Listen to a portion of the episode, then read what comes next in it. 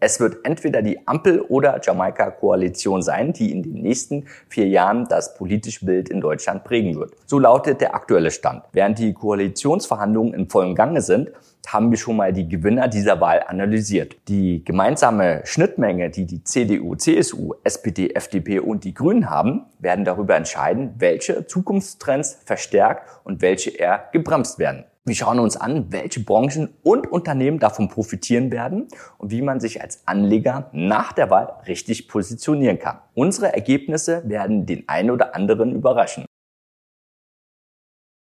Es sollte den meisten aufgefallen sein, dass es sich in der Wahl 2021 um eine Klimawahl handelt. Nicht nur die Grünen legten den Fokus auf die Klimapolitik. In fast allen Parteiprogrammen geht es auf die eine oder andere Weise darum, erneuerbare Energie und CO2-neutrale Technologie zu fördern sowie Anreize zu schaffen, eine CO2-Neutralität zu erreichen. Wie konkret und umfangreich das Vorhaben der jeweiligen Parteien ist, unterscheidet sich zwar recht stark, aber wir wollen uns jetzt aber die wichtigsten und wahrscheinlichsten Maßnahmen ansehen und ihre Auswirkungen auf die Wirtschaft sowie einigen Unternehmen untersuchen. Mit der Effektivität der jeweiligen Maßnahmen hat sich der Kanal Quarks, ein wissenschaftlich-journalistischer Kanal des WDR, bereits beschäftigt. Während die CDU, CSU und die SPD den Kohleausstieg erst für 2038 und sonst kaum konkrete Maßnahmen forderte, geraten beide Parteien im Ranking vorerst auf den hinteren Plätzen. Die Grünen wollen dagegen den Kohleausstieg schon 2030. Auch soll fünf Jahre später der gesamte Strom mit Hilfe von Photovoltaik und Windanlagen erzeugt werden. Setzen sich die Grünen diesbezüglich durch, sollte man also von Aktien des Kohlekraftwerksbetreiber wie RWE, Vattenfall und E.ON absehen und sich nach in- oder auch ausländischen Unternehmen der Solar- und Windenergie umschauen. Oder? Das stimmt nicht ganz. Der frühzeitige Kohleausstieg könnte für die betreffenden Unternehmen sogar von Vorteil sein. Um zu verstehen, was damit gemeint ist, müssen wir uns ansehen, welche Auswirkungen der frühzeitige Atomkraftausstieg auf die betroffenen Unternehmen hatte. Energiekonzerne wie eben E.ON, RWE und Vattenfall erhielten vom Staat nach Vorgaben des Bundesverfassungsgerichts jeweils mehrere hundert Millionen bis eine Milliarden Euro als Entschädigung für entgangenen Gewinne. Gewinne, die im Normalfall nicht immer sicher sind.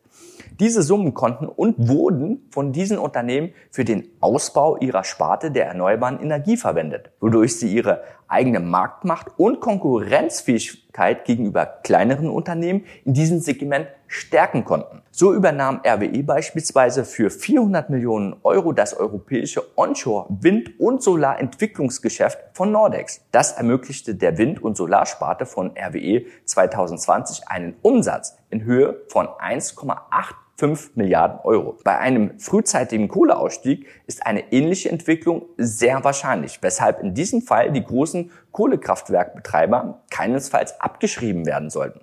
Die FDP verfolgt eine andere Strategie. Sie möchte die Problematik des Klimawandels über den Emissionshandel regulieren. Der CO2-Ausstoß würde dann also bepreist werden. Dadurch würde sich all das verteuern, was CO2 erzeugt und Anreize geschafft werden, grüne Alternativen zu nutzen sowie Technologien der erneuerbaren Energien weiterzuentwickeln. Nach den Analysten von Quarks ist diese Strategie am effektivsten, weshalb die FDP ihrer Meinung nach in puncto Klimaschutzprogramm vorerst den ersten Platz belegt. Bei einer konkreten Durchführung und strenger Regulatorik welche Spekulation und Betrug mit solchen CO2-Zertifikaten verhindert, sehen wir diese Strategie ebenfalls als sehr vielversprechend. Quarks argumentiert allerdings, dass eine solche Maßnahme zu einem Stromversorgungsproblem in Deutschland führen würde und korrigiert die Platzierung der FDP auf den vorerst letzten Rang. Es sei schließlich nicht durchführbar. Das Argument ist in unseren Augen nicht valide. Es macht keinen Unterschied, ob Kohlekraftwerke geschlossen werden, weil sie schrittweise durch benötigte CO2-Zertifikate unrentabel werden oder weil sie durch eine restriktive Politik einfach verboten werden. In beiden Fällen führt es dazu, dass in Deutschland in erster Linie weniger Strom produziert wird. Durch die Abschaltung der Atomkraftwerke muss in Deutschland jedes Jahr mehr Strom aus dem Ausland importiert werden.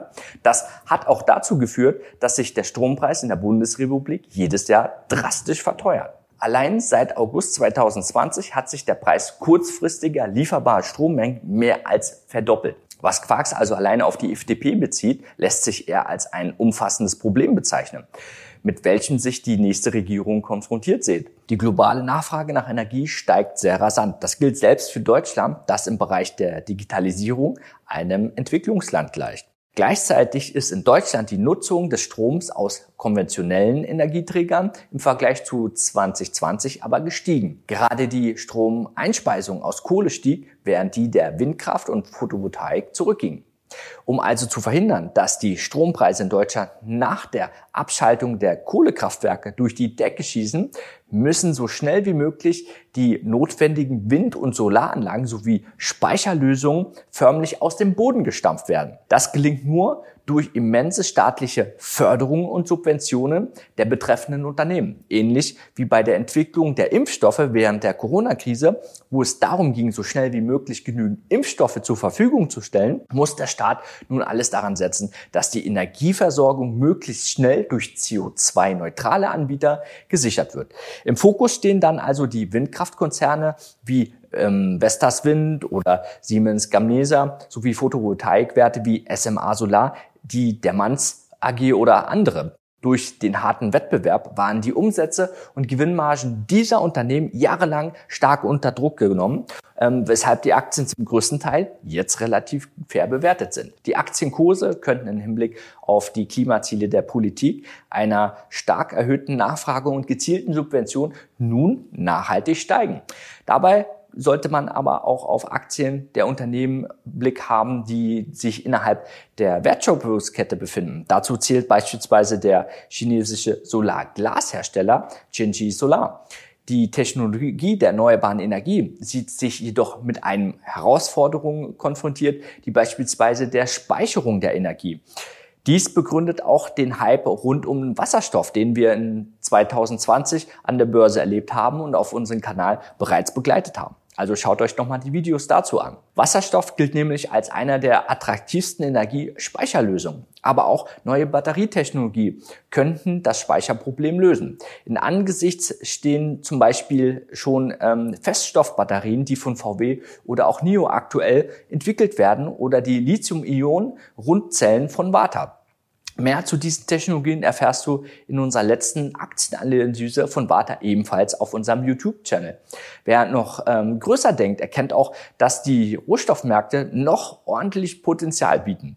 Viele Marktteilnehmer sprechen sogar schon von einem enormen Rohstoff-Superzyklus. Zu den Anhängern dieser Theorie gehört auch die Deutsche Bank. Wenn wir uns den Rohstoffmarkt rund um den Energiesektor ansehen, fallen uns gleich drei Rohstoffe bereits auf, deren Preise schon ordentlich gestiegen sind.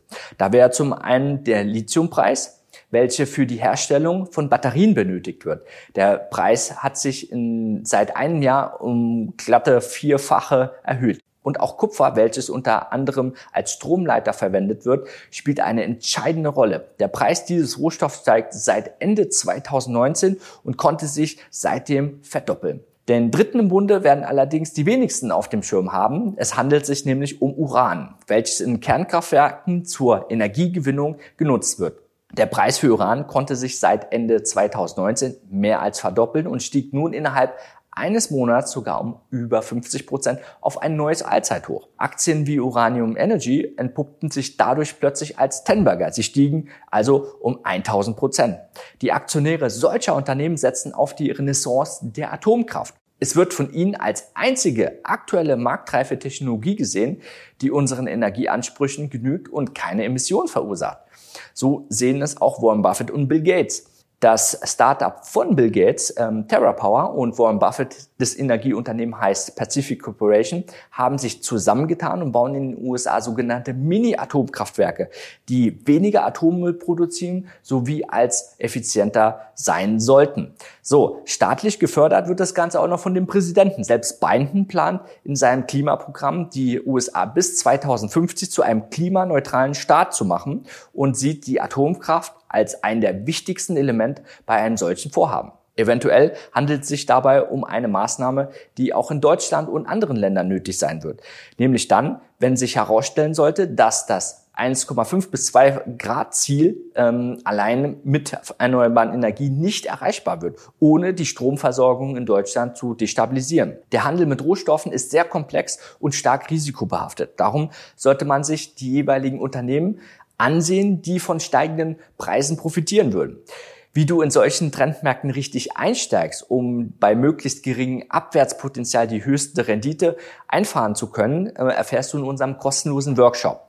Wir zeigen dir, wie du erfolgreich unsere Strategie anwenden kannst, die auch unseren Kunden Renditen von mindestens 20 Prozent pro Jahr ermöglicht. Und das unabhängig der Marktlage. Ich wünsche dir hohe Renditen und vor allem viel Spaß. Ciao, Adrian vom Ferment.